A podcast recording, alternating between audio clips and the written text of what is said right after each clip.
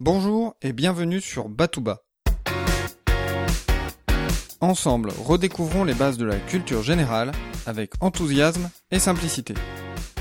Je m'appelle Emmanuel et je suis là pour vous transmettre mon goût et mon plaisir d'apprendre.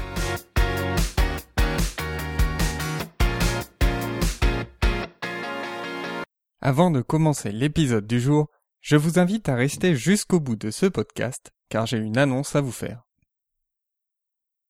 4 septembre 1870. Deux jours après la capitulation de Sedan, où Napoléon III est fait prisonnier, Léon Gambetta proclame la Troisième République. Un gouvernement de la défense nationale est instauré pour continuer la guerre. Paris est assiégé par les Prussiens et Léon Gambetta, ministre de l'Intérieur, prend la décision de rejoindre Tours. Son objectif? Maintenir la cohésion nationale et organiser la résistance. Pour s'enfuir de Paris, Gambetta va utiliser un moyen insolite. Il s'envole en ballon le 8 octobre 1870. Cette aventure est très périlleuse. Les ballons ne sont pas encore dirigeables. Et plutôt que de prendre vers le sud, le ballon va se diriger vers le nord et se poser au milieu des armées prussiennes. Heureusement pour Gambetta, ce sont des Français qui vont l'accueillir et il mettra finalement deux jours pour rejoindre Tours.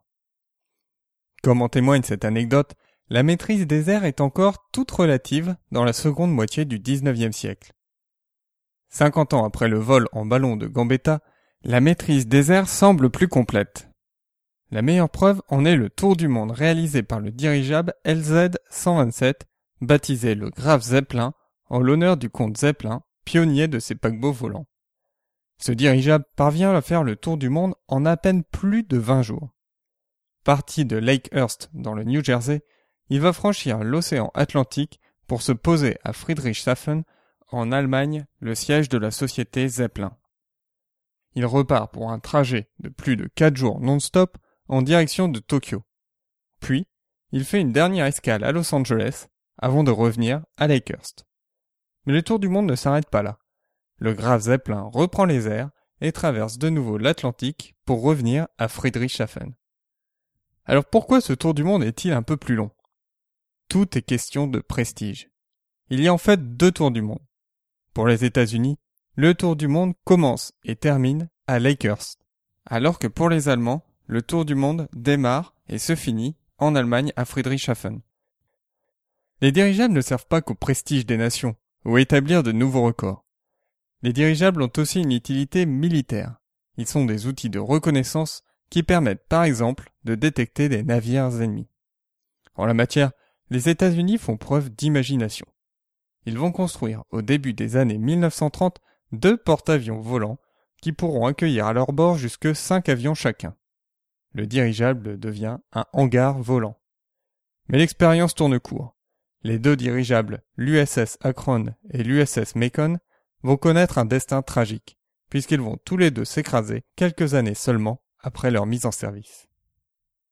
Dans les années 1920-1930, les dirigeables sont aussi utilisés pour le transport de passagers. Le Hindenburg symbolise l'apogée de ces dirigeables commerciaux. Les dimensions du Hindenburg sont gigantesques. Sa longueur est de 246 mètres, pratiquement aussi long que le Titanic qui mesurait 269 mètres. Le Hindenburg est aussi le moyen le plus rapide de traverser l'Atlantique, notamment dans le sens Amérique-Europe. De Lakehurst à Francfort, il pouvait mettre moins de 48 heures. À titre de comparaison, les bateaux les plus rapides de l'époque, le Normandie et le Queen Mary, mettaient un peu moins de 4 jours pour relier les deux continents. Tout comme les deux porte-avions, le Hindenburg va connaître une fin tragique.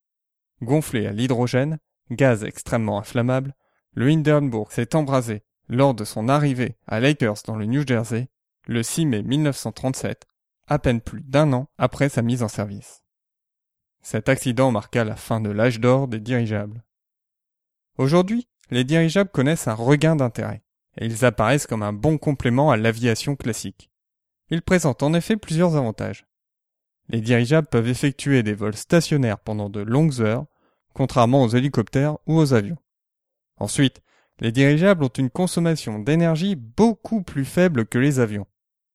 En termes de sécurité, les ballons dirigeables sont maintenant gonflés à l'hélium et non pas à l'hydrogène, ce qui réduit les risques d'accident. De nos jours, les dirigeables sont utilisés pour des missions scientifiques ou des missions de surveillance. Certains dirigeables sont aussi utilisés comme attraction touristique. D'ailleurs, si vous allez à Friedrichshafen, vous pourrez monter dans un zeppelin moderne et faire le tour du lac de Constance à bord d'un de ces paquebots volants. Et comme promis, voici l'annonce. Je sais que si vous écoutez ce podcast, c'est que vous êtes curieux ou curieuse et que vous adorez apprendre. Mais je sais aussi qu'améliorer sa culture générale n'est pas aisé. On a l'impression de s'attaquer à une montagne. On n'a pas beaucoup de temps à y consacrer, ou on ne sait pas comment retenir ce qu'on apprend. Les obstacles sont nombreux. Depuis plus d'un an, je travaille sur Batouba. Je rencontre ces obstacles au quotidien et je les surmonte chaque semaine pour vous proposer du contenu de qualité tous les dimanches. Je vais sortir à la fin du mois de septembre une formation en ligne qui vous donnera des clés, des outils, en réalité toute une méthode pour vous aider à améliorer votre culture générale. Je vous donne rendez-vous sur www.batouba.com cg pour culture générale pour être informé de la date de sortie de la formation. Vous recevrez aussi un cadeau de bienvenue et des exclusivités avant la sortie. Je travaille depuis plusieurs mois sur ce projet et j'ai vraiment hâte de pouvoir lever le voile et partager avec vous le meilleur de mon travail. Je vous dis à bientôt, d'ici là restez enthousiastes, prenez soin de vous et de ceux qui vous entourent.